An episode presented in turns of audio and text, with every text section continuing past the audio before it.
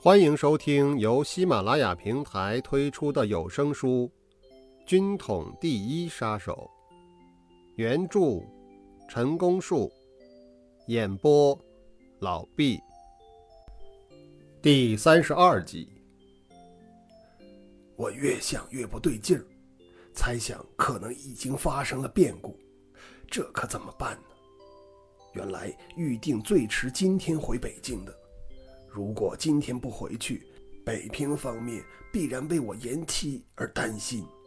如此一来，北平等我，我等他们，这好像被一样东西卡住了一样，一节不通，节节不通。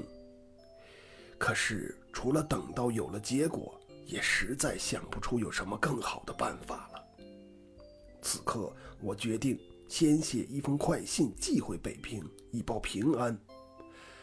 不过说是快信，今天发出，最快也要明天才能收到。这一天晚上，一个人闷在屋子里，坐立不安。信步到院子里走走，忽然想到，不如到贵房找大管事刘兆南聊聊，顺便再问问他可曾接到了鲜红霞的电话。明明知道这都是多余的疑问。可是也不妨碰碰运气，或许听到一点端倪。而且在这样闷损之余，找个人说两句话，也可以破除寂寞。一进贵房，看到刘兆南正靠在椅子背上打瞌睡，听见有人进来，这才无精打采地站起来让座。他不像往常那么有说有笑的，好像是有好大的心事正在困扰着他。我想逗他说话，他显得很不耐烦。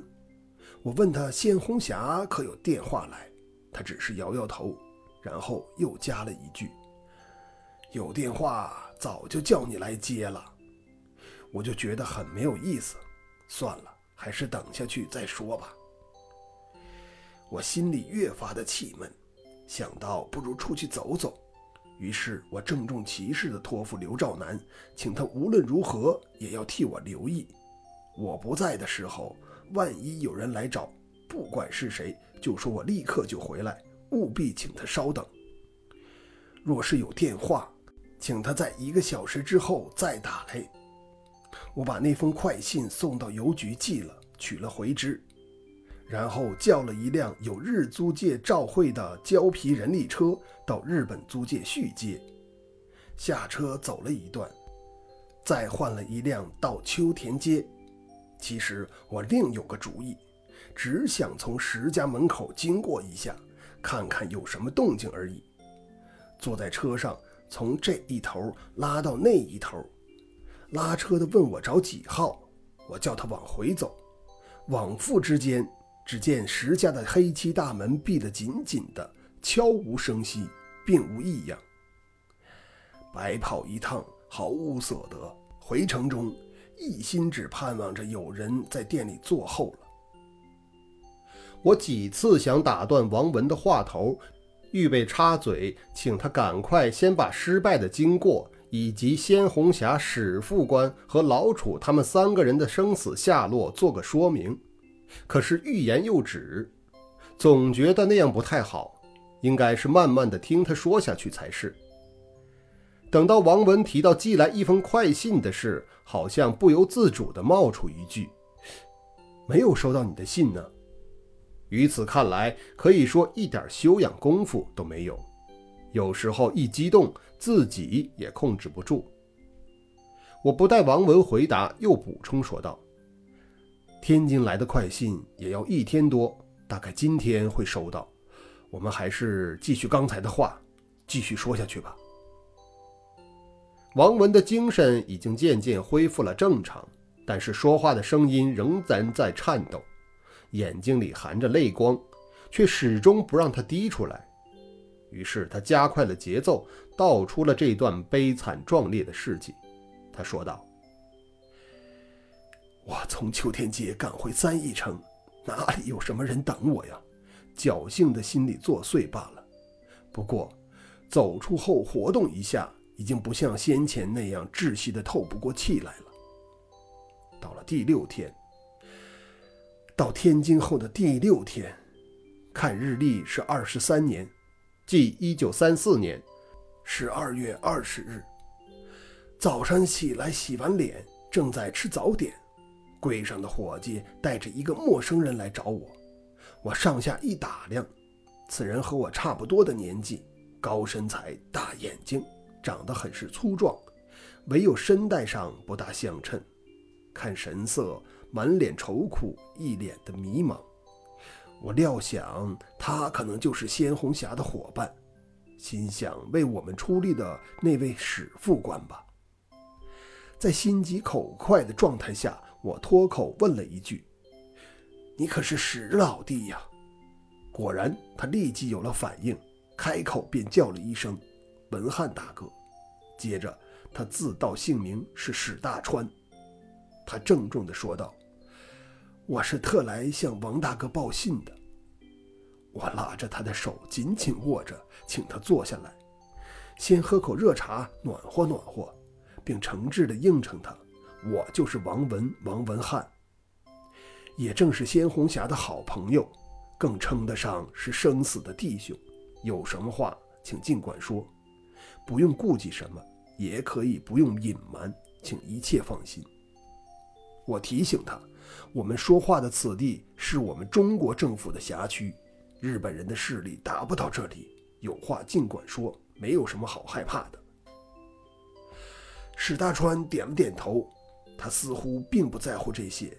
于是，他把亲眼目睹的一幕悲惨的情景原原本本地告诉了我。